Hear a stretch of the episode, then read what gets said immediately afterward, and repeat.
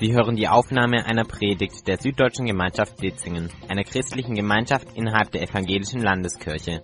Mehr Informationen erhalten Sie unter www.sv-ec-ditzingen.de. Heute wollen wir uns einmal mit der Frage beschäftigen, wie wichtig ist denn äh, unsere persönliche Glaubenshaltung in Bezug auf die Ankunft des Herrn. Wie wir schon gehört haben, wir sind ja in der Ankunft, also Jesus wird wiederkommen.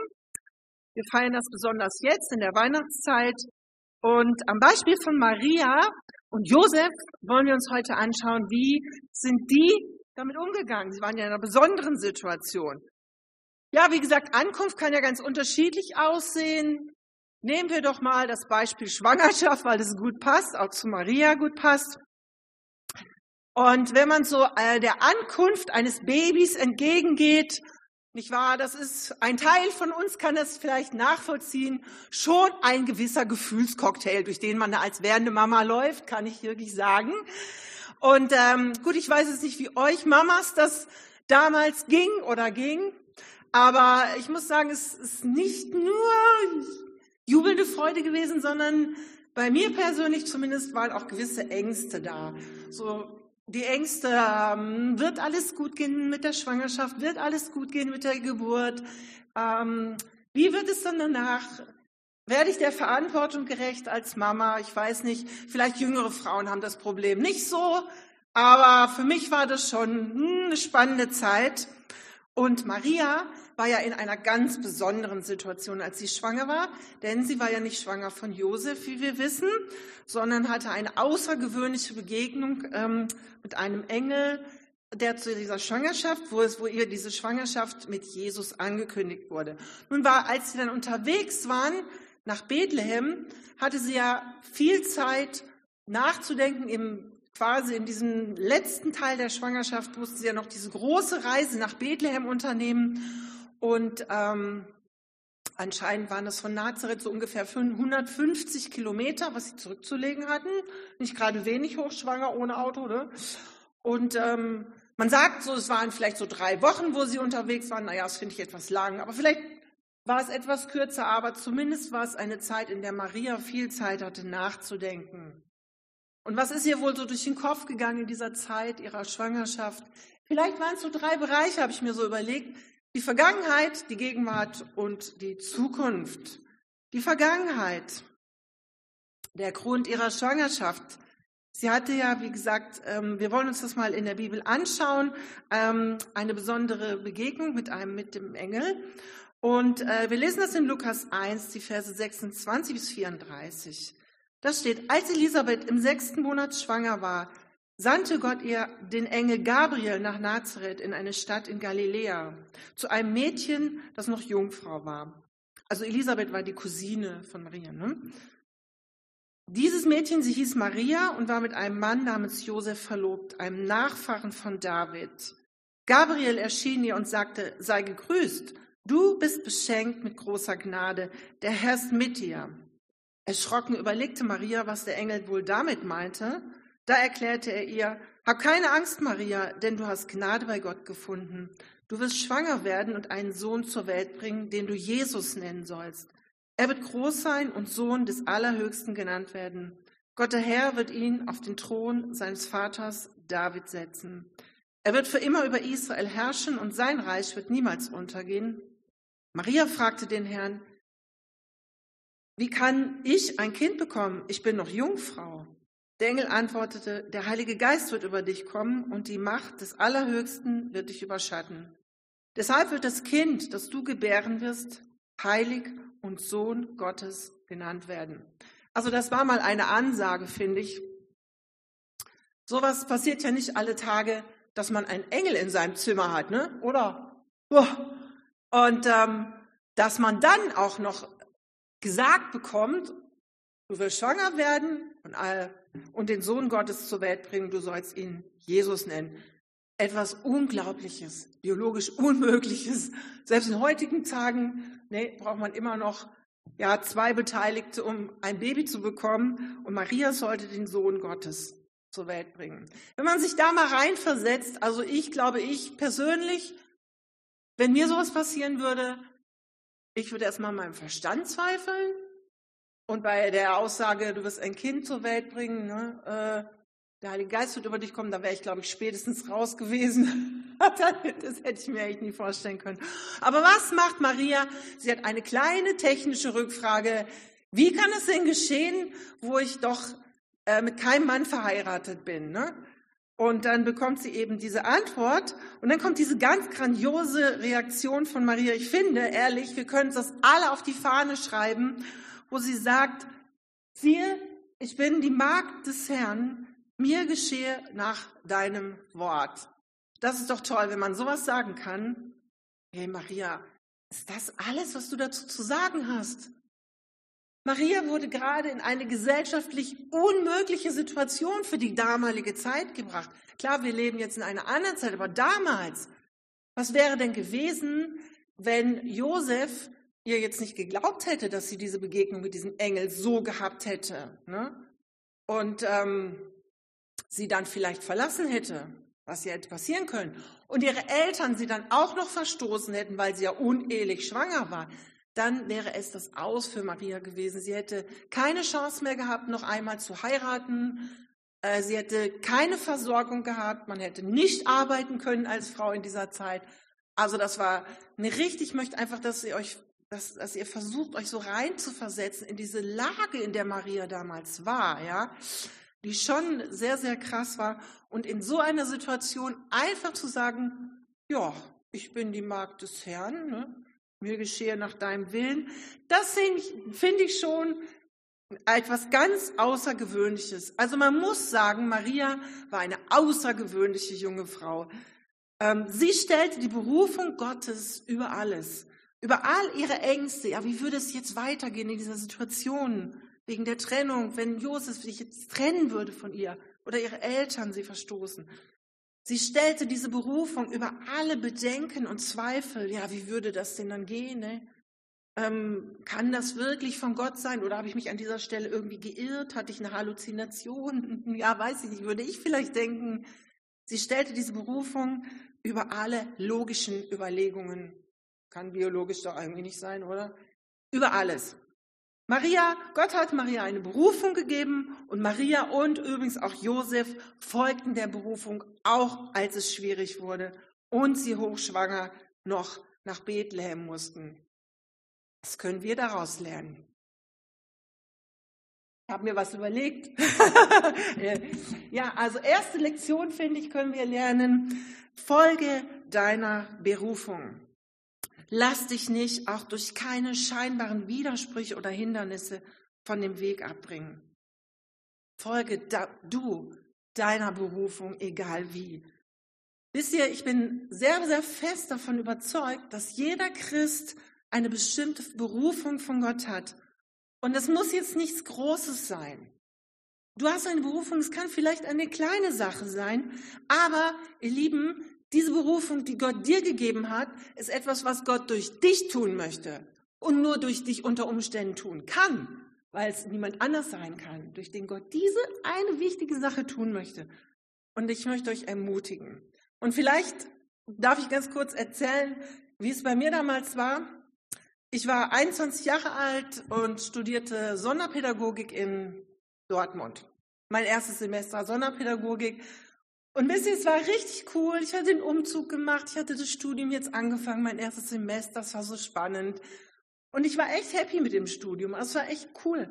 Ich habe mir lange überlegt. Ich hatte schon zwei Praktika gemacht. Und jetzt war das Studium. So.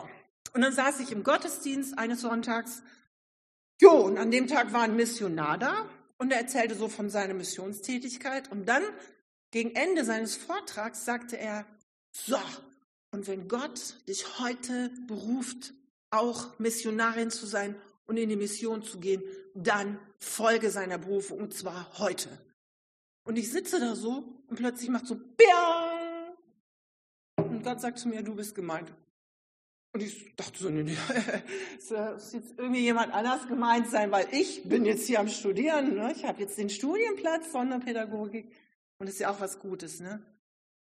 Ja, und dann, wisst ihr, dann blieb diese, dann blieb das so über die nächsten Tage, dieser klare Ruf Gottes und immer wieder so dieses Ja, dann gehe.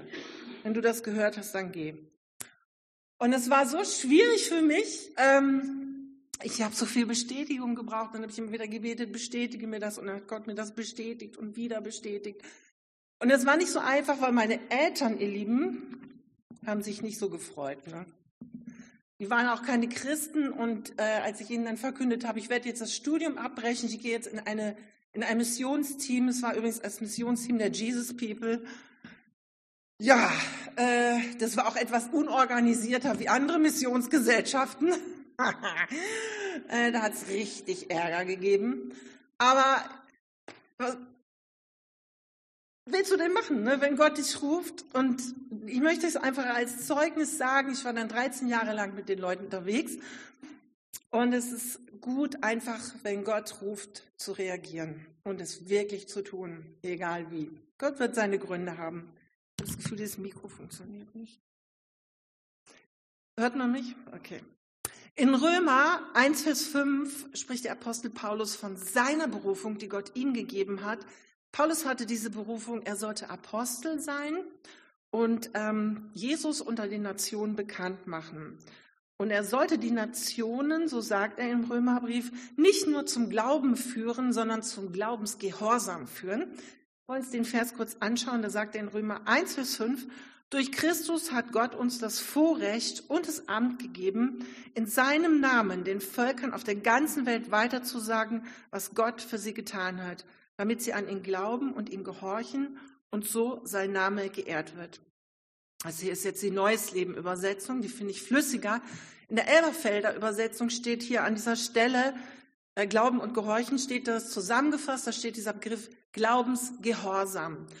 Und Glaubensgehorsam bedeutet, dass du glaubst im Sinne von nicht nur von ich halte es jetzt für wahr, sondern von ja, ich habe das verstanden und ich handle danach. So wie Maria, ich habe verstanden und ich handle danach und Josef. Und ähm, das ist der Glaube, den Gott sich wünscht. Ja, dass äh, wir, du glaubst und du handelst danach. Und ihr, wir können doch uns wirklich freuen, dass wir in letzter Zeit als Gemeinde so ein bisschen Glaubensgehorsam gezeigt haben. Gott hat uns aufs Herz gelegt und bestimmten Leuten, also ne, aufs Herz gelegt, äh, diese alte Apotheke umzubauen. Und der Glaubensgehorsam besteht darin, dass man dann im Glauben diese Schritte geht und noch nicht sicher weiß, ob das wirklich funktioniert, ob das Geld wirklich reinkommt, ob das überhaupt angenommen wird. Aber man bewegt sich mal. Und das finde ich total wichtig. Wir sind eine Gemeinde, die sich bewegt, Glaubensgehorsam zeigt. Und äh, möchte ich euch ermutigen, jeden Einzelnen, auch für nächstes Jahr. Deswegen habe ich mir gedacht, schreib es jetzt mal auf. Was ist denn deine persönliche Berufung für 2024? Ja, je größer die Berufung, desto größer auch die Widerstände. Ne? Denn der Teufel versucht schon immer, die Pläne Gottes zu vereiteln. Und am extremsten sehen wir das natürlich bei Jesus, bei dem zum Beispiel Kindermord zu Bethlehem, ja, wo der Teufel versucht hat, dieses Projekt zu verhindern, dass der Sohn Gottes zur Welt kommt, groß wird und die Menschheit erlöst. Aber wie wir wissen, hat er keine Chance, es ist ihm nicht gelungen, das zu verhindern, dass Jesus groß wird, für uns lebt und stirbt. Und deswegen können wir Weihnachten feiern. Das ist doch super. Aber es gibt eben diese Widerstände, wenn du dich auf den Weg machst, deiner Berufung zu folgen. Für Maria war es wichtig, ihrer Berufung zu folgen. Sie war jetzt also unterwegs nach Bethlehem mit Josef. Und ganz bestimmt beschäftigte Maria das, was logisch ist. Was denkst du in so einer Phase? Ne? Wie wird das dann werden? Ankunft unterwegs nach Bethlehem. Wo kommt man denn da wohl unter? Und vielleicht wisst ihr noch, es ist ja Volkszählung gewesen, das heißt, es war ein großes Tovabo, alle irgendwie unterwegs. Und es war nicht damit zu rechnen, dass die Unterbringung in Bethlehem so einfach werden würde. Denn vorher online ein Zimmer buchen ging ja damals noch nicht. Ne? Überleg was war das für Zeiten, als es noch keine Handys gab, ja. Könnte ich mir vorstellen, dass ihr das so denkt als junge Leute. Mai, wie sind die Menschen damals überhaupt klargekommen? Hey, ist unglaublich, ja. Die konnten kein Zimmer vorher online buchen. Hey. Ja, das war die eine spannende Frage, wie, wo kommen sie unter? Und die andere spannende Frage könnte ich mir vorstellen für Maria war die, wer hilft mir bei der Geburt? Nee. Es war ja damals schon so, dass es Hebammen für sowas gab. Also daheim, ne, wenn da eine Frau ihr Kind, Baby bekommen hat, war die Mama dann da, die Hebammen des Ortes. Jo, das war jetzt in Bethlehem leider nicht so unbedingt der Fall. Das war jetzt leider nicht so unbedingt der Fall. Und deswegen musste sich Maria überlegen, wer wird mir bei der Geburt helfen? Und ich glaube, dass sie befürchtet hat, dass es schwierig werden könnte. Aber es hatte sich alles gut gefügt und ich könnte mir auch vorstellen, dass sich Maria dachte, Gott wird schon dafür sorgen, dass sein Sohn in einer angemessenen Umgebung und unter angemessenen Umständen zur Welt kommt. Also wenn ich in ihrer Situation gewesen wäre, hätte ich gedacht, ähm, ja, es wird, wenn wir jetzt nach Bethlehem kommen, ne, Josef und ich, werden wir auf Anhieb ein schönes Mittelklasse-Hotel finden. Weil das wird der Gott irgendwie, also es gab noch keine Hotels, ne? Es wird eine schöne Herberge irgendwie geben für uns. Ne? Gott wird dafür sorgen, weil es ja sein Sohn, der zur Welt kommt. Jo, und dann der Schock. Wir lesen Lukas 2, 6 und 7. Als sie nach Bethlehem kamen, kam die Zeit der Geburt heran. Maria gebar ihr erstes Kind, einen Sohn. Sie wickelte ihn in Willen und legte ihn in eine Futterkrippe, weil es im Gasthaus keinen Platz für sie gab. Achtung, es gab in keinem Gasthaus einen Platz für sie. Nicht nur in einem nicht, in keinem. Ja, Moment mal, ist da irgendwie was schiefgelaufen mit der göttlichen Planung in Bezug auf die Geburt des Retters? Könnte man ja denken. Ne? Hm. Aber nein, wie wir wissen, wie wir später wissen, wussten die ja nicht, aber wie wir heute wissen, hatte Gott seine Gründe und hatte Gott das ganz genau im Blick dass genau unter diesen Umständen Jesus so auf die Welt kommen würde, wie es damals passiert ist. Hm. Vielleicht wartest du auf Gottes Hilfe. Könnte ja sein, der eine oder andere unter euch. Und ich könnte mir vorstellen, du hast auch ein Anliegen, hast dafür gebetet. Und wie das bei uns Menschen so ist, du hast vielleicht eine bestimmte Vorstellung. Ne? Erstes Mal, wann Gott dir helfen sollte und wie Gott dir helfen sollte. Du hast deine Vorstellungen aber es passiert nicht. So. Unter Umständen, wie du dir gedacht hattest. Und was jetzt? Und wisst ihr, das finde ich total wichtig für uns zu sehen.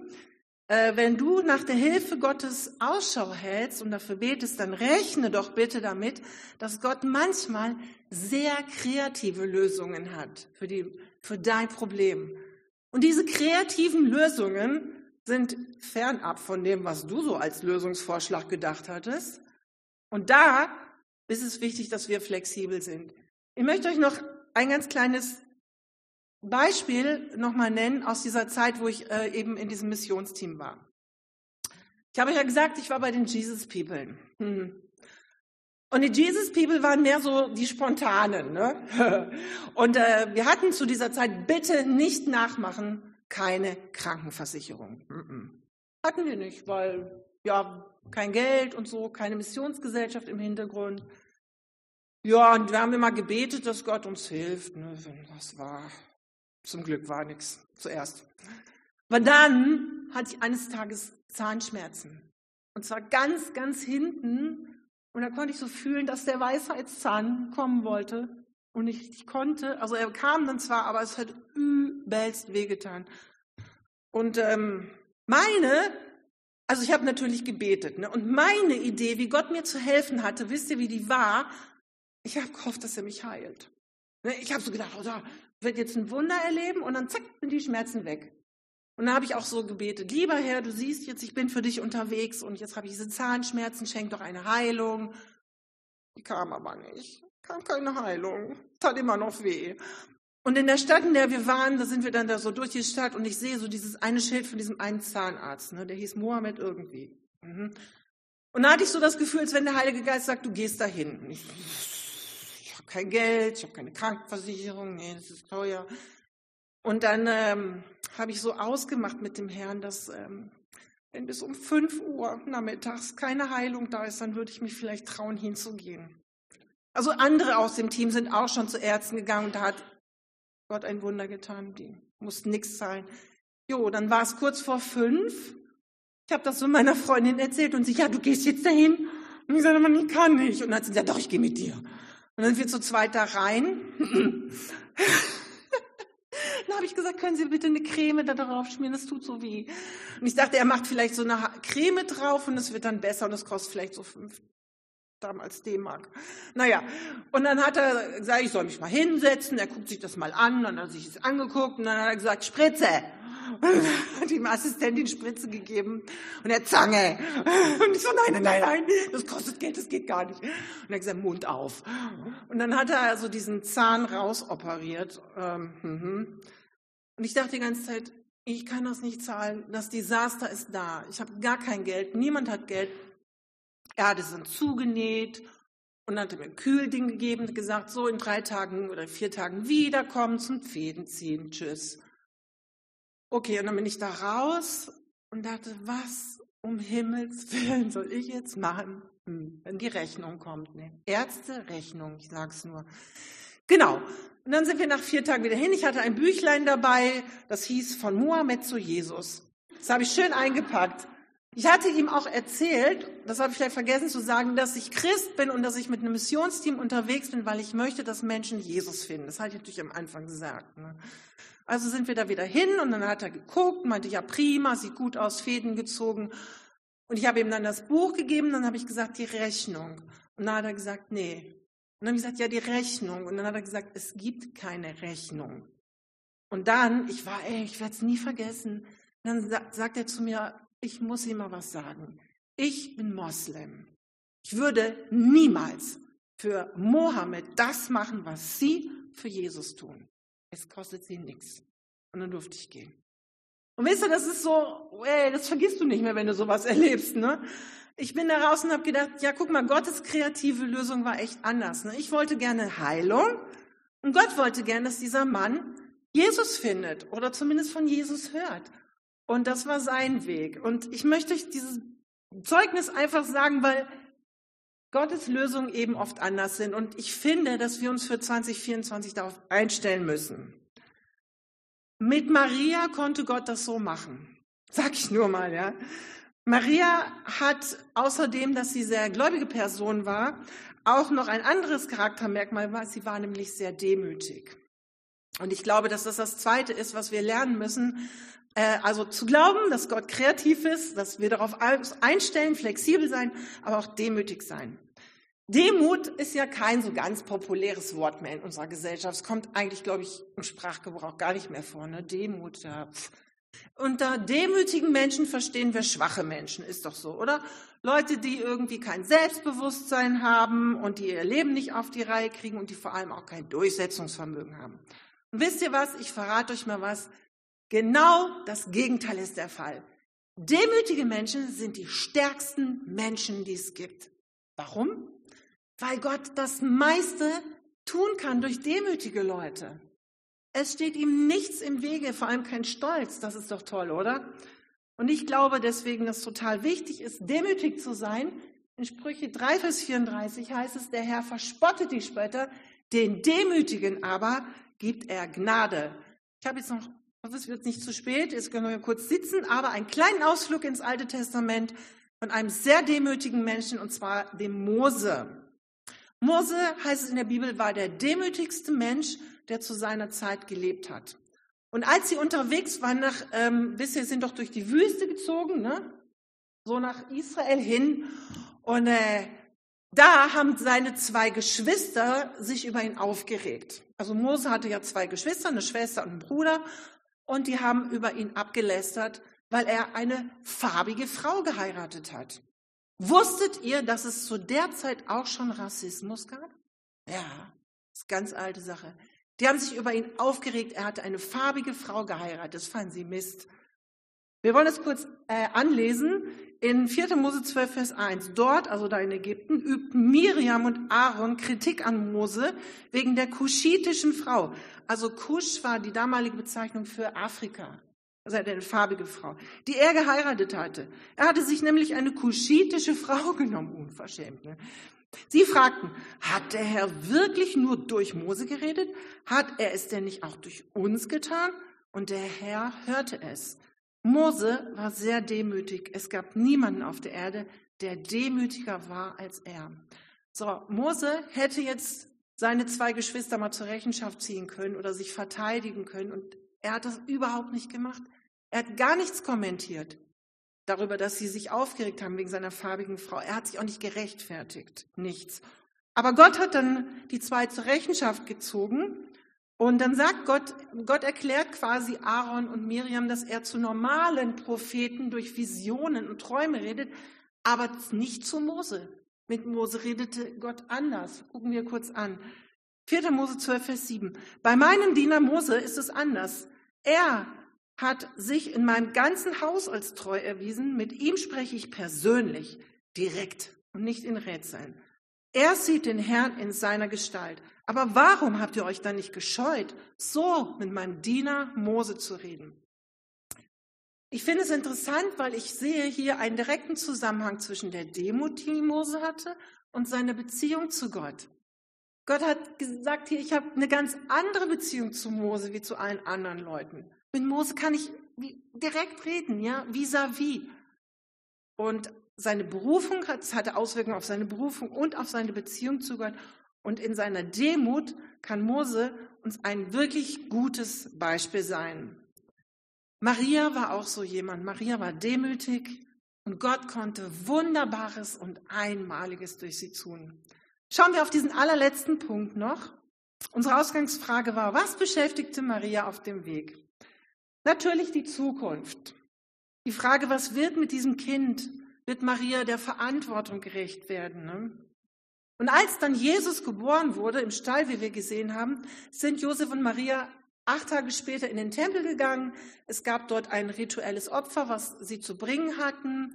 Und in dieser Situation, äh, wo sie da in diesem Tempel waren, kam ein Prophet auf sie zu mit dem Namen Simeon, der sie gesegnet hat und er hatte dann eine Prophetie für Maria und Josef. Und ähm, die hatte mit der Zukunft zu tun. Sehen wir uns ganz kurz an, Lukas 2, 34 und 35. Simon aber segnete sie und sagte zu Maria, dieses Kind wird von vielen in Israel abgelehnt werden und das wird ihren Untergang bedeuten. Für viele andere Menschen aber wird er die höchste Freude sein. Auf diese Weise wird an den Tag kommen, was viele im Innersten bewegt. Doch auch durch deine Seele wird ein Schwert treffen. Die Zukunft. Und wie gut, dass man nicht in die Zukunft gucken kann, oder? Dass Maria an der Stelle nicht wusste, dass sie eines Tages vor dem Kreuz stehen wird und dass sie ihren eigenen Sohn und Messias wird sterben lassen, sehen, zugucken müssen am Kreuz. Aber das Besondere ist, also ein Schwert drang durch ihre Seele, aber das Besondere an dieser Stelle ist, dass Maria auch in dieser Situation ihren Glauben nicht verloren hat. Also man hätte das denken können, oder? Mal in so einer Situation an Gott zu verzweifeln. Und das hat sie nicht. Sie ist durch ein großes Leid gegangen. Man kann sich gar nicht vorstellen, wie schlimm das war. Und trotzdem hat Maria ihren Glauben nie verloren. Wisst ihr, warum? Ich glaube, dass Gott ihr zu jeder Zeit diesen Glauben und diese Kraft gegeben hat, die sie gerade da in dieser Situation brauchte, um das durchstehen zu können. Und als Jesus auferstanden war, lesen wir in der Bibel, wie Maria bei den Jüngern war und ähm, zusammen mit den Jüngern gebetet hat. Auch die Gemeinde Jesu musste durch die Jahrhunderte, durch schwere Zeiten gehen. Und jetzt in der Gegenwart noch durch schwere Zeiten. Wir wissen auch nicht, was für vielleicht schwere Zeiten auf uns zukommen könnten, wenn wir auf diese zweite Ankunft des Herrn zugehen. Aber was wir wissen dürfen, ist, dass wir zu der großartigen Brautgemeinde gehören dürfen und dass Gott am Ende den Sieg haben wird. Ups, das geht mir nicht so gut. Ähm, dass Gott am Ende diesen Sieg haben wird und dass wir auf dieser Siegerseite einfach stehen dürfen. Wir gehören zu dieser erlösten Brautgemeinde. Wir dürfen triumphieren. Ich möchte dich zum Ende dieses Jahres herausfordern dass du für dich persönlich betest und sagst, wie Maria, ich bin die Dienerin des Herrn, mir geschehe nach deinem Willen. Oder ich als Mann bin der Diener des Herrn, mir geschehe nach deinem Willen. Schaffen wir das?